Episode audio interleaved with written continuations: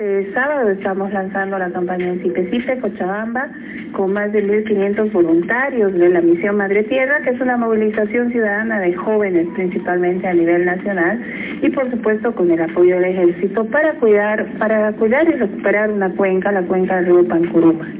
Entonces estamos en eso y queríamos convocarles a todos a apoyar. Las personas no se dan cuenta del efecto que pueden tener, pero si todos sembráramos un árbol cada vez, todos los años, tendríamos más de 10 millones de árboles por año que se suman a los bosques, a nuestras plazas, a nuestras cuencas, a tener un espacio mucho más amable para vivir bien.